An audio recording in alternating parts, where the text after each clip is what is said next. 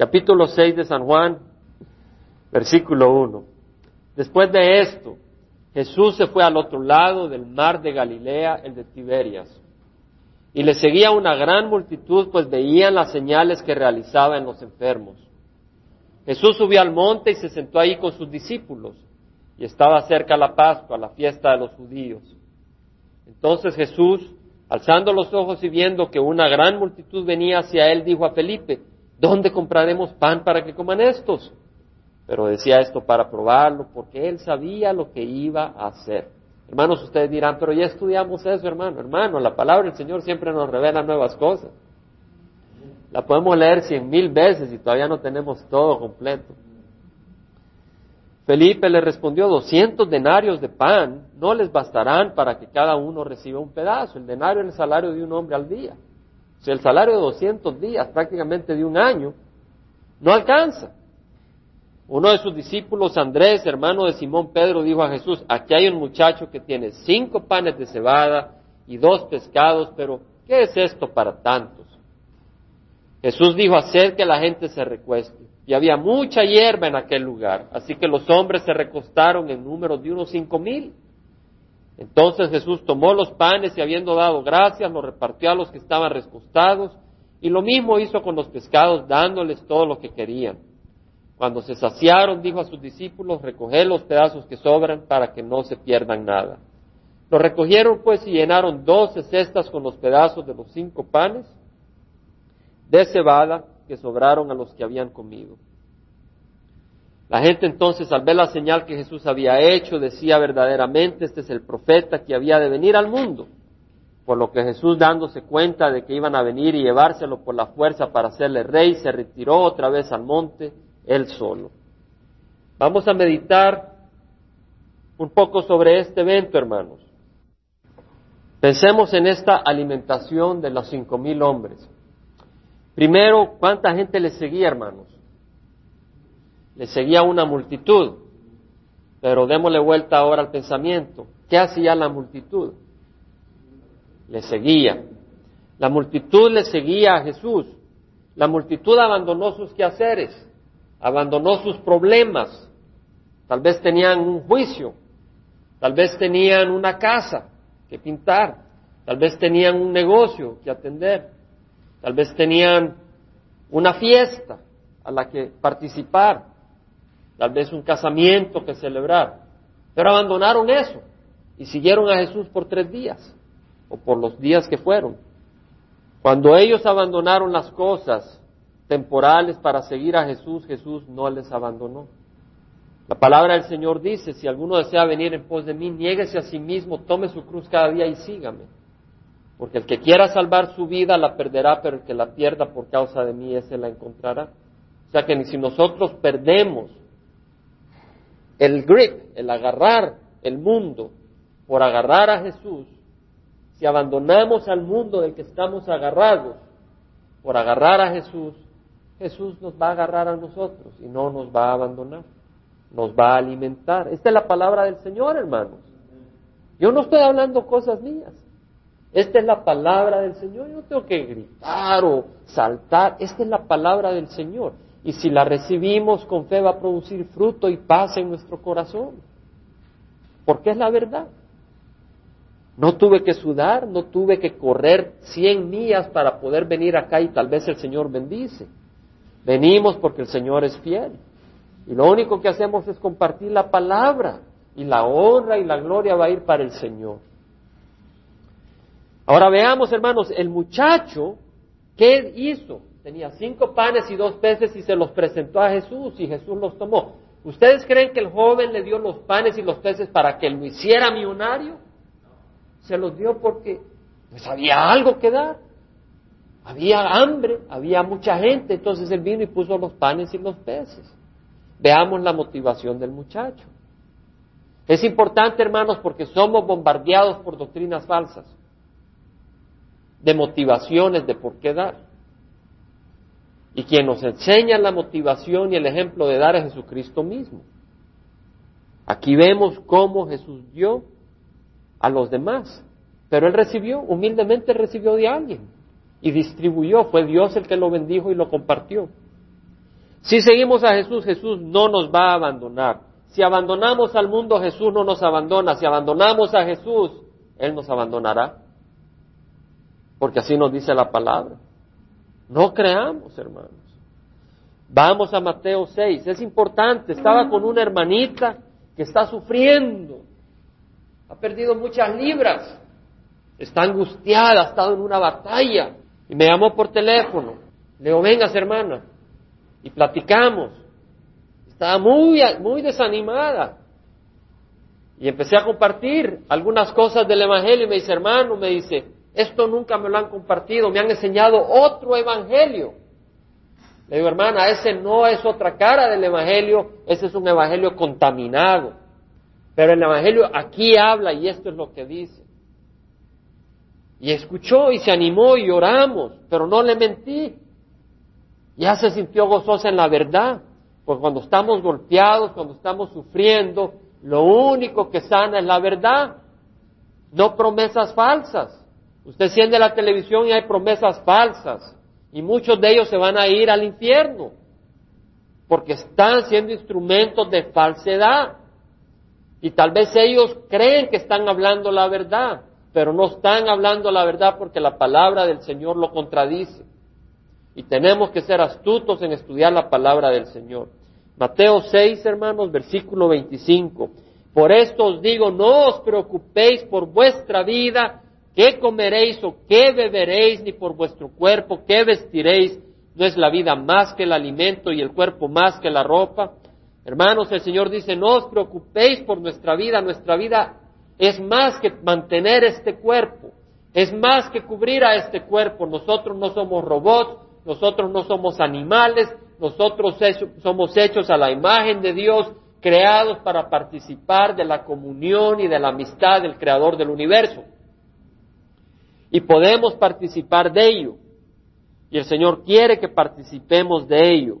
Y dice, no os preocupéis, preocupar, la palabra es, es una palabra griega que también quiere decir no estar ansioso. Estar ansioso es cuando uno tiene una preocupación que lo distrae. Nunca alguien se ha distraído por una preocupación. Yo hoy en la mañana estaba tomando, queriendo tomar una decisión y esta otra decisión me jalaba y no podía tener mucha paz porque esta decisión me jalaba, me distraía, no me, no me dejaba concentrarme. Hasta que después de una lucha libre con esta situación lo puse en paz. ¿Verdad? Tenemos que hacer eso muchas veces. Tenemos decisiones o situaciones que nos preocupan. Tenemos que luchar y ponérselas al Señor y decir, ya estuvo, no soy esclavo de esta situación. Tengo que ser libre para tener paz. El Señor dice, no os preocupéis. Mirad las aves del cielo, hermoso ver los pajaritos. Ver los pajaritos es algo hermoso, relaja ver la creación de Dios, el poder de Dios.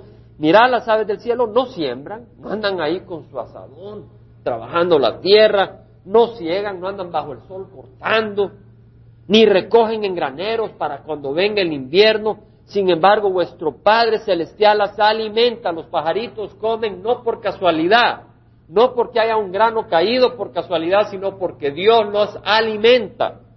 No sois vosotros de mucho más valor que ellas. Nosotros hemos llegado a creer y a conocer el amor que Dios tiene para con nosotros. Y porque creemos podemos decir, sí, valemos más que los pajaritos del cielo. Muchos ahora en el movimiento de salvar la tierra creen que valemos menos que los pajaritos del cielo. Porque si usted mata a, un feto en una mujer que tiene cinco meses y decide abortar, no le pasa nada. Pero si usted mata o destruye un huevo de una águila americana, lo meten preso y le ponen una gran multa. ¿Verdad? El hombre vale menos que los pajaritos, pero Dios nos dice que nosotros valemos más que los pajaritos. Y sigue hablando el Señor, ¿y quién de vosotros por ansioso que usted puede añadir una hora al curso de su vida. Y por la ropa, ¿por qué os preocupáis? Observad cómo crecen los lirios del campo, no trabajan ni hilan. Preocuparse es estar pendientes de la ropa, constantemente. Y el Señor dice, no estén pendientes de la ropa, hay cosas más importantes. Pero os digo que ni Salomón en toda su gloria se vistió como uno de ellos. ¿Qué quiere decir? ¿Quién se vistió mejor, los lirios o Salomón? El Señor vistió a los lirios mejor que a Salomón. ¿Por qué? Porque la belleza que el Señor busca en el hombre no es externa, sino cuál, hermanos? La belleza interna. Y si Dios viste así la hierba del campo que hoy es y mañana es echada al horno, ¿no hará mucho más por vosotros, hombres de poca fe?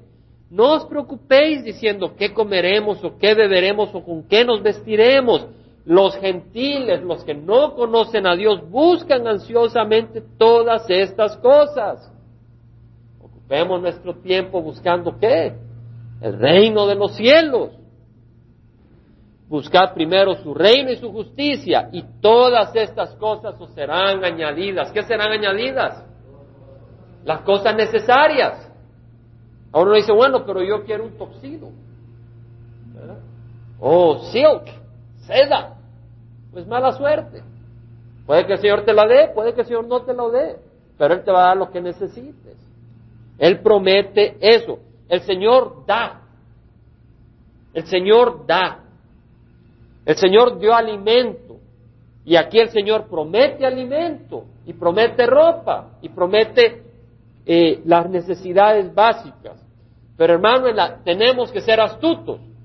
En la iglesia al inicio habían abusos y habían unos hermanos que no trabajaban. Y dijeron, no, pues todo es amor y beso, abrazo y beso. Muestra tu amor conmigo, dame de comer. Y el otro se sentía obligado, pues te tengo que amar.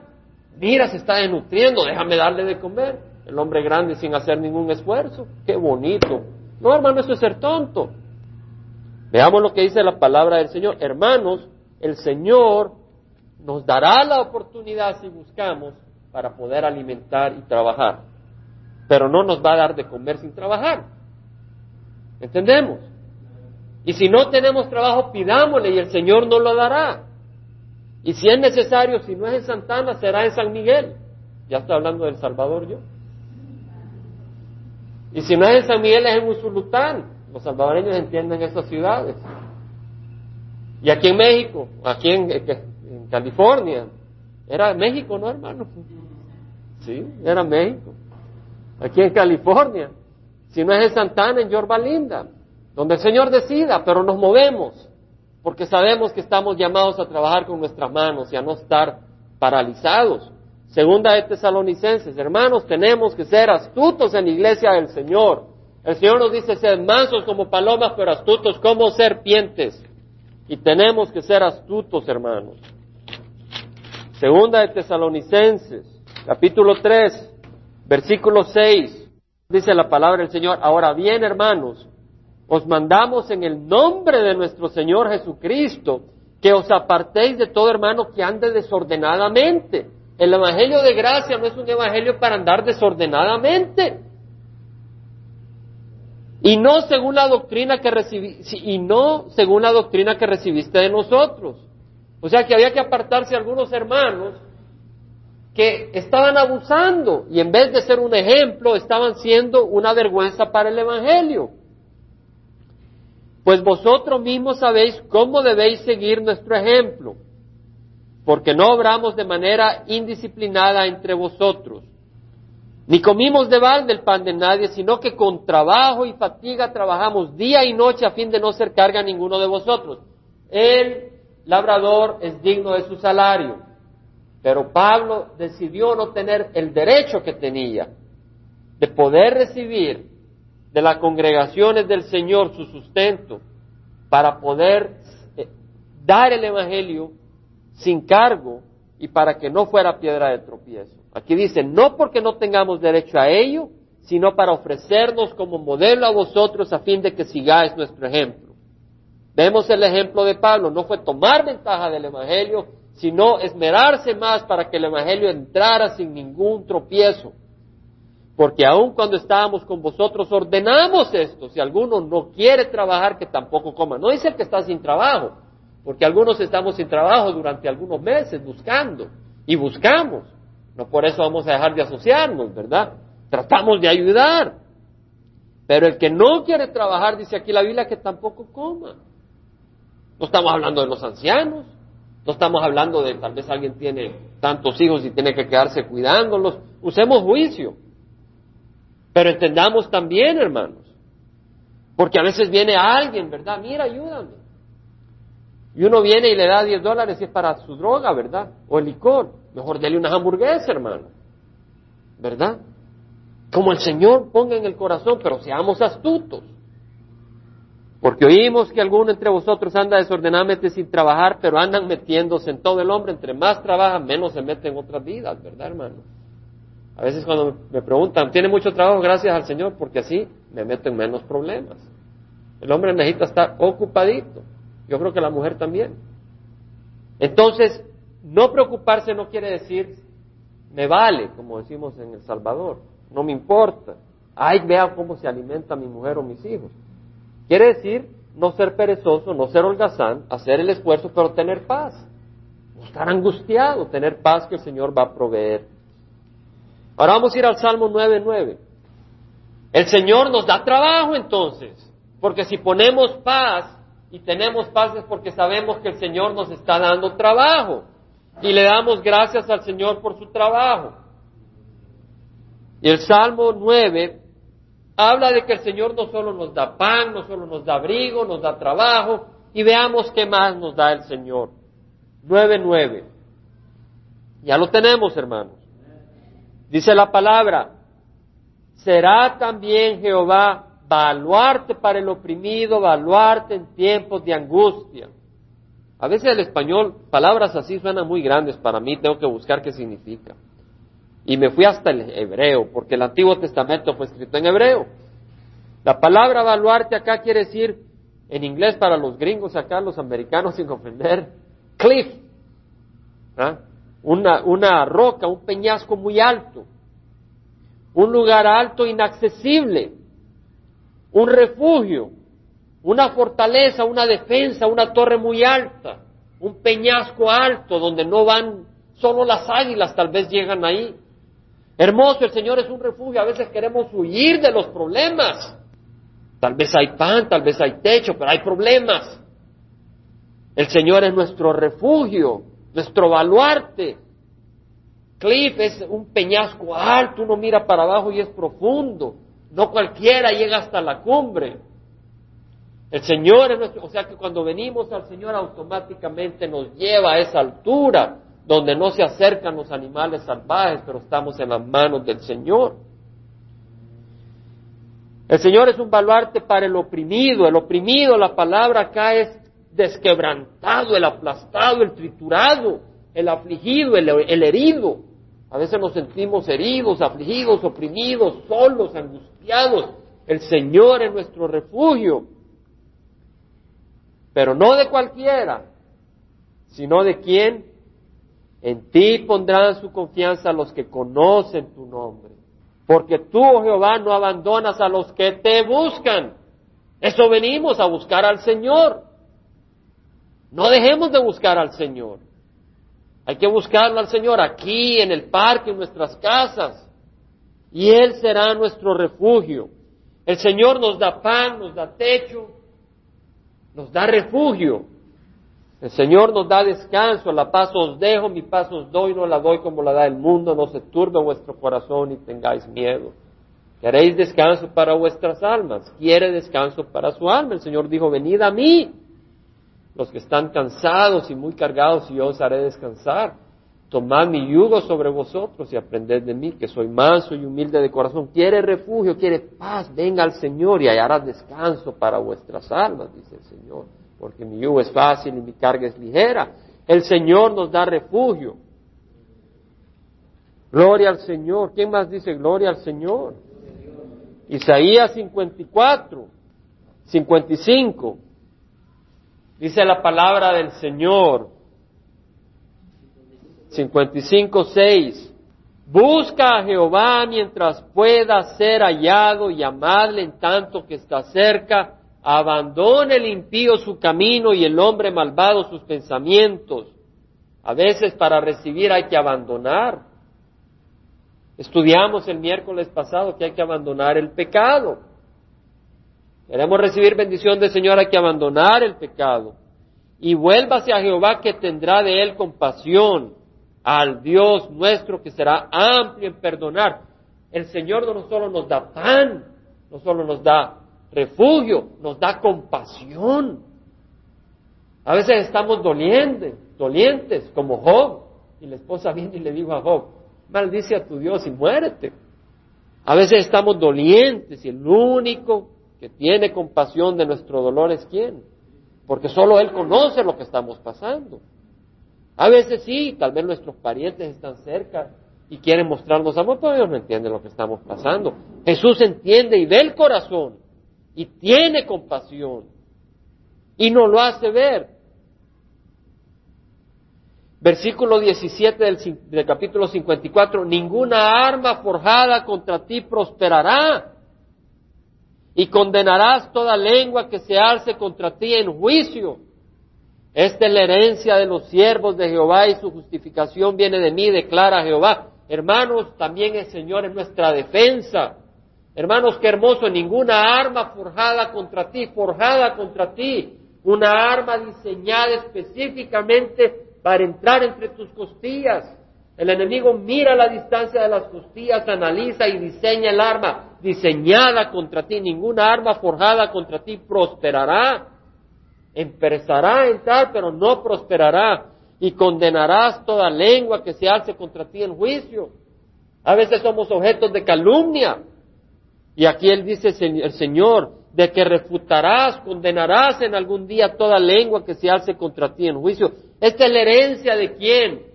De los que son servidos de Jehová, de los siervos de Jehová. Hemos estudiado la necesidad de ser siervos del Señor. Y el Señor dice, si tú eres mi siervo, esta es tu herencia. Ninguna arma forjada contra ti prosperará. Y su justificación viene de mí, declara Jehová, quien murió en la cruz por nosotros y nos justifica y decimos amén. Y eso es lo que el Señor nos ha dado. De tal manera amó Dios al mundo que dio a su Hijo unigénito para que todo aquel que en Él crea no se pierda, pero tenga vida eterna. Y el Señor al dar y darnos vida eterna, nos da esa naturaleza de querer dar también. Y tenemos que ser astutos cómo damos y cuánto damos y cómo hacemos en esta área del Señor. Hablamos de que el Señor nos ha comprado, el Señor nos ha hecho libres, pero también somos siervos del Señor, nuestro cuerpo le pertenece al Señor, la mente, nuestra lengua, lo que decimos, nuestros oídos, lo que oímos, pero también nuestros bienes. Si el Señor no toca nuestra cartera, no ha tocado nuestro corazón, decía alguien. Yo creo que es cierto, hermanos. Pero eso no quiere decir que nos vamos a dejar guiar por cualquier doctrina engañosa. Vamos a leer primero en, Mateo 6, hermanos. Esta es una enseñanza muy difícil, pero yo siento que el Señor es el encargado de su palabra y su palabra fluye y entra en nuestros corazones capítulo 6, versículo 1. El Señor nos dice, hermanos, cuando el Señor pone en nuestro corazón el deseo de dar, cuidémonos que Satanás no nos robe el fruto. Aquí hay una manera como Satanás puede robarte el fruto de lo que tú das. Cuidado de no practicar vuestra justicia delante de los hombres para ser visto por ellos. De otra manera no tendréis recompensa de vuestro Padre que está en los cielos. No tendréis recompensa. Por eso cuando des limosna, una obra de caridad, no toques trompeta delante de ti como hacen los hipócritas en las sinagogas y en las calles para ser alabados por los hombres. En verdad os digo que ya han recibido su recompensa. Pero cuando tú des limosna, que no sepa tu mano izquierda lo que hace tu derecha para que tu limosna sea en secreto y tu Padre que ve en los secretos te recompensará. Cuando damos algo, hermanos, alguna obra de caridad, alguna obra de amor, quedémonos callados. Guardémoslo. Pueden compartirlo, pero la palabra le dice que en el momento en que lo comparte, ahí perdió su bendición eterna. ¿Verdad? Si dio 10 dólares y contó, hermanos, hoy di 10 dólares y me siento muy bien. Ahí fue lo que le pagó los 10 dólares, la admiración de los que le oyeron. Pero si nos quedamos callados, el Señor viene, agarra esa gran cuenta que ya llevan ustedes y pone una cuentita más. Una habitación de oro por aquella esquina allá en la, en la estrella polar. En las mansiones divinas. Hermanos, el Señor nos ha prometido premios. Imagínense, no merecemos nada. Nos limpia con su sangre para que podamos entrar al reino de los cielos. De ahí con su espíritu nos guía para poder hacer algo, porque si no en la carne no hacemos nada. Y cuando lo hacemos nos premia. El Señor es un Dios de misericordia. Es un Dios hermoso. Hermanos, hechos. Cuidado con las motivaciones. Hechos de los apóstoles. Hermanos, estudien lo que estamos estudiando ahora, para que puedan ser luz dentro de la iglesia de Cristo donde hay mucho error y confusión en esta área. Hay mucha confusión en esta área. Estudien, investiguen, analicen. Hechos capítulo 8, versículo 14. Simón el mago, en la zona de Samaria, le llamaban el gran poder de Dios, pero un hombre que se convirtió supuestamente. Versículo 14, cuando los apóstoles que estaban en Jerusalén oyeron que Samaria había recibido la palabra de Dios, les enviaron a Pedro y a Juan, quienes descendieron y oraron por ellos para que recibieran el Espíritu Santo. El Señor Jesús, ¿qué nos envió también? El Espíritu Santo. Dios da. Dio a su Hijo, dio a su Santo Espíritu. Pues todavía no había descendido sobre ninguno de ellos, solo habían sido bautizados en el nombre del Señor Jesús. Entonces les imponían las manos y recibían el Espíritu Santo. Cuando Simón vio que el Espíritu se daba por la imposición de la mano de los apóstoles, les ofreció dinero, diciendo, dame también a mí esta autoridad de manera que todo aquel sobre quien ponga mi mano reciba el Espíritu Santo. Pedro le dijo que tu plata perezca contigo porque pensaste que podías obtener el don de Dios con dinero. No tienes parte ni suerte en este asunto porque tu corazón no es recto delante de Dios, por tanto arrepiéntete de esta tu maldad y ruega al Señor que si es posible se te perdone el intento de tu corazón. Hermanos, hay muchos que ahora están tratando de comprar las bendiciones del Señor y lo venden en la televisión. Mándenme su dinero.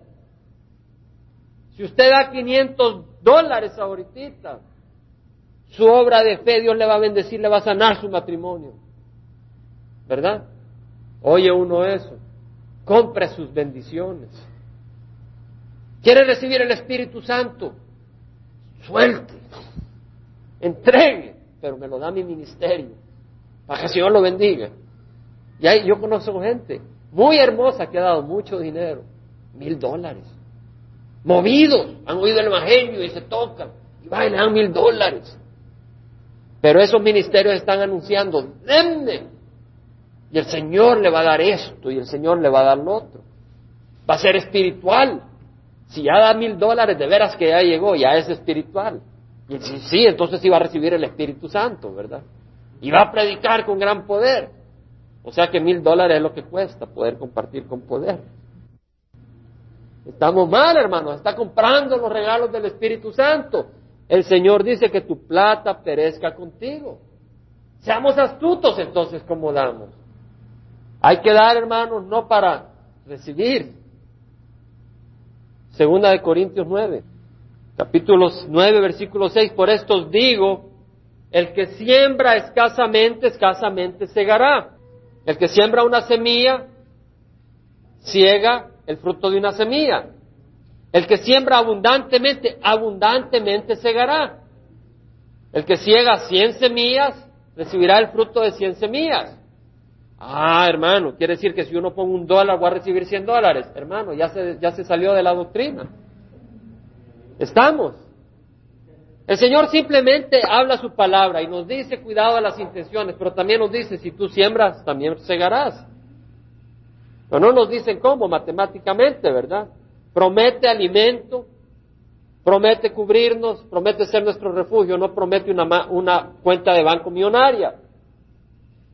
Que cada uno dé como propuso en su corazón. Segunda Corintios 9, 7. Que cada uno dé como propuso en su corazón, no de mala gana, ni por obligación, porque Dios ama al dador alegre. A veces uno va a esos servicios en que ya el que está predicando está como que, como cuando uno exprime la ropa para quitarle el agua, hermano. Y ya uno ya tiene miedo, ¿verdad? Que lo van a dejar sin nada. Pero dice aquí que cada uno dé como propuso en su corazón, no de mala gana, no por obligación, porque Dios da, ama al dador alegre. Yo he oído eh, comentarios muy hermosos. Nunca me olvida un pastor Dan May que compartía de que hubo una, iglesia donde estaban pidiendo para cierta obra y pues eh, él ofreció y pues dio muy hermosamente. El Señor toca de distintas maneras. Uno puede oír historias y cuentos, ¿verdad? Lo importante es que sea motivado por el Espíritu, no por la carne, no por intimidación, no por presión. Porque vamos a Filipenses, el Señor nos dice eso. Filipenses 2, versículo 13. Dios es quien obra en vosotros, tanto el querer como el hacer para su beneplácito. ¿Quién es el que obra en nosotros? ¿Quién es el que produce el deseo? Dios. Así es como debemos de ofrecer motivados por el Espíritu Santo, con sabiduría, con astucia, motivados por amor. El Señor nos dice, hermanos, si diera todos mis bienes para dar de comer a los pobres, oiga lo que dice el Señor a través de Pablo, si diera todos mis bienes para dar de comer a los pobres, y si entregara mi cuerpo para ser quemado, pero no tengo amor, de nada me aprovecha. O sea que el que está en una situación económica difícil y dice, para que el Señor me saque de aquí, yo le voy a dar 100 dólares. Aquí dice, si no es por amor, de nada me aprovecha. ¿Entendemos? Es amor. La motivación es amor. El jovencito ofreció cinco panes y dos peces por amor. Aquí está, hay hambre. Aquí las ofrezco. Pero Dios no quiere ser manipulado ni se va a dejar manipular. Cuando leímos el Evangelio de San Juan, ¿qué pasó cuando la multitud se llenó las barrigas? Quisieron hacer a Jesús rey a la fuerza. ¿Cierto? ¿Leímos eso o no? ¿Por qué? Ah, ya me llenó. Que Él sea rey para que siempre me llene. Y así se anuncia muchas veces en la televisión. Hay que vivir en victoria, hermano. ¿Verdad? Y es de venir al Señor pero no es así, hermanos. Dios nos advierte en Primera de Timoteo, hermanos. Primera de Timoteo capítulo 6, 5 al 11, hermanos. Miren lo que dice, hermanos. Está hablando de que si alguien enseña una doctrina diferente, una doctrina que no es conforme a la piedad, conforme a buscar ser igual a Jesús, conforme a tener el amor de Dios, y que anda en constantes rencillas entre hombres, que suponen que la piedad es un medio de ganancia. ¿Entendemos? Versículo 5, que supone, la última parte del versículo, que suponen que la piedad es un medio. Hermano, la piedad, el buscar ser igual a Cristo no es para hacer ganancia en este mundo, es para algo de vida eterna. Pero la piedad, en efecto, es un medio de gran ganancia cuando va acompañada de contentamiento, porque nada hemos traído al mundo, así que nada podemos sacar de él si tenemos que comer y con qué cubrirnos, con esto estamos contentos. Pero los que quieren enriquecerse caen en tentación y lazo y en muchos deseos necios y dañosos que hunden a los hombres en la ruina y en la perdición. Porque la raíz de todos los males es el amor al dinero. Y muchas veces en la televisión y en radio lo que entendemos es el amor al dinero. Yo estaba oyendo un mensaje de alguien que decía de que él manejaba un, Mercedes, un, un Rolls Royce. ¿Saben ustedes lo que es un Rolls Royce, hermano? Son carros de 140 mil dólares. Este pastor maneja un Rolls Royce.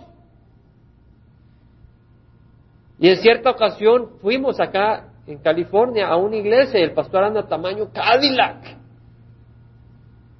50 mil dólares, no sé cuánto. ¿Verdad? Para decir que Dios bendice. Bueno, Señor que juzgue.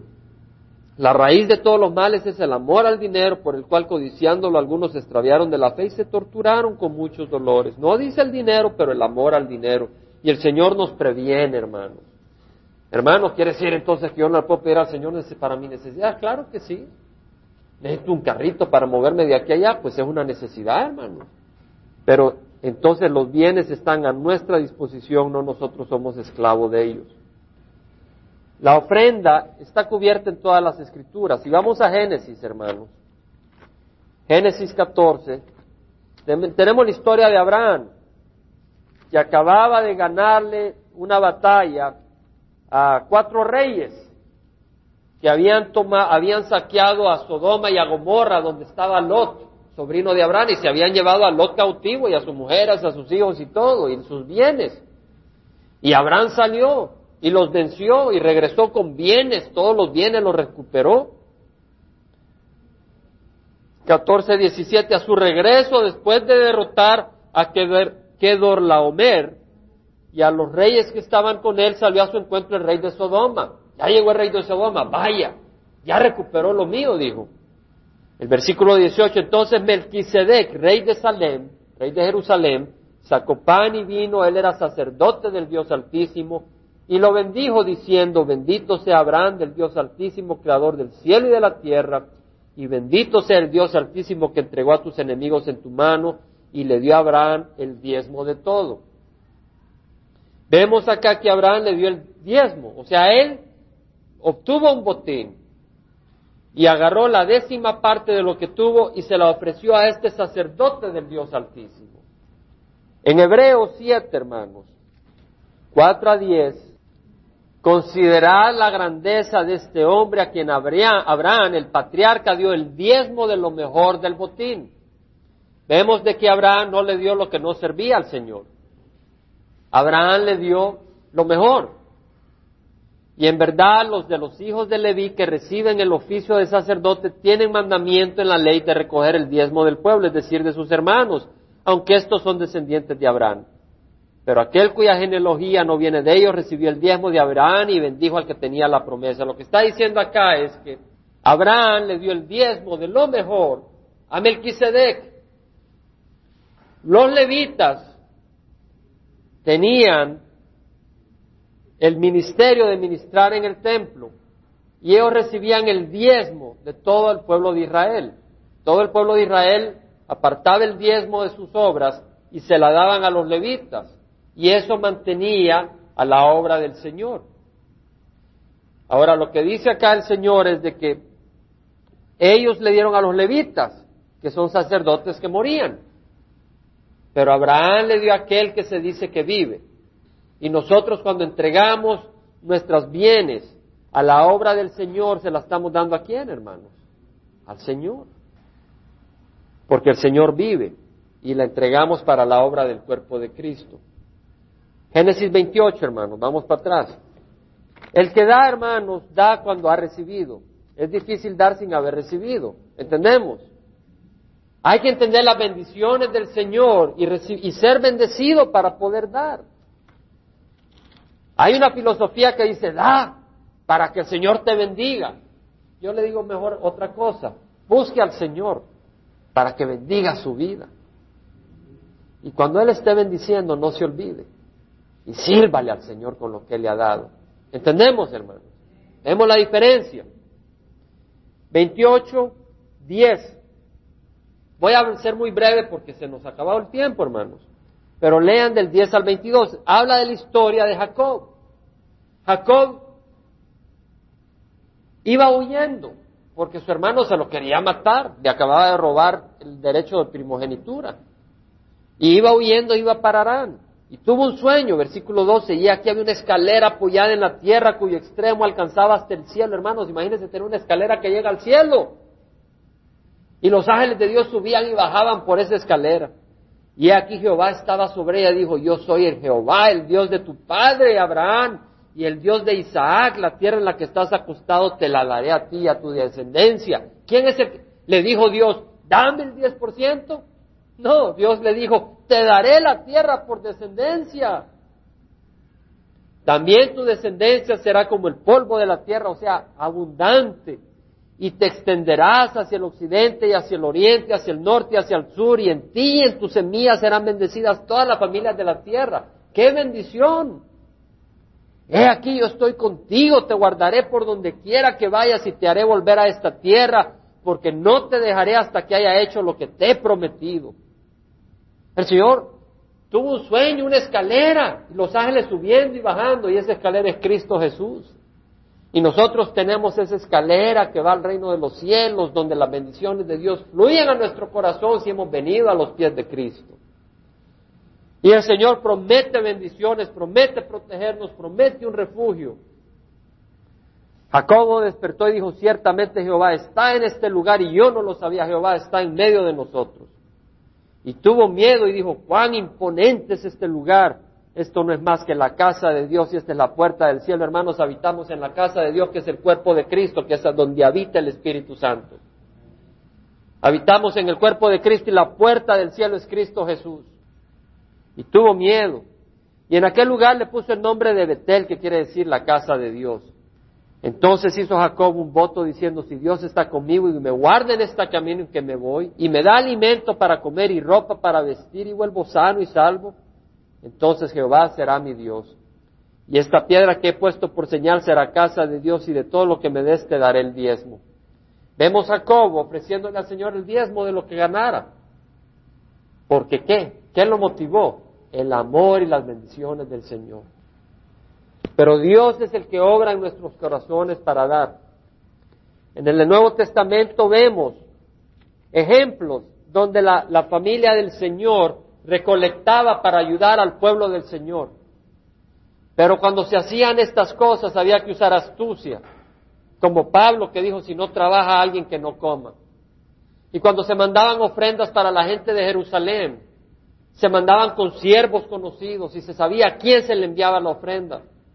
Había que usar mucha astucia porque vinieron muchos lobos vestidos de ovejas. Y en Calvary Chapel se enseña mucho, hermanos, a manejar las ofrendas del Señor con mucho cuidado y no con abusos. Y los siervos que trabajan en las iglesias de Calvary Chapel, hermanos, no tienen gran abundancia, les toca sufrir para el estándar americano porque las iglesias de Calvary Chapel no buscan tomar ventaja del pueblo del Señor. Y hay demasiadas iglesias denominacionales donde se le toma ventaja al pueblo del Señor. En Hechos 11, hermanos, vemos en versículo 27, por aquellos días unos profetas descendieron de Jerusalén a Antioquía y levantándose uno de ellos llamado Agabo, daba a entender por el Espíritu que habría una gran hambre en toda la tierra. Y esto ocurrió durante el reinado de Claudio. Los discípulos, conforme a lo que cada uno tenía, determinaron enviar una contribución para el socorro de los hermanos que habitaban en Judea. Vemos que la iglesia respondió económicamente para ministrar a los hermanos. ¿Entendemos, hermanos? Y así lo hicieron mandándola a los ancianos por manos de Bernabé y de Saulo. Mandaron esa ofrenda por siervos que conocían y a lugares que conocían, hermanos.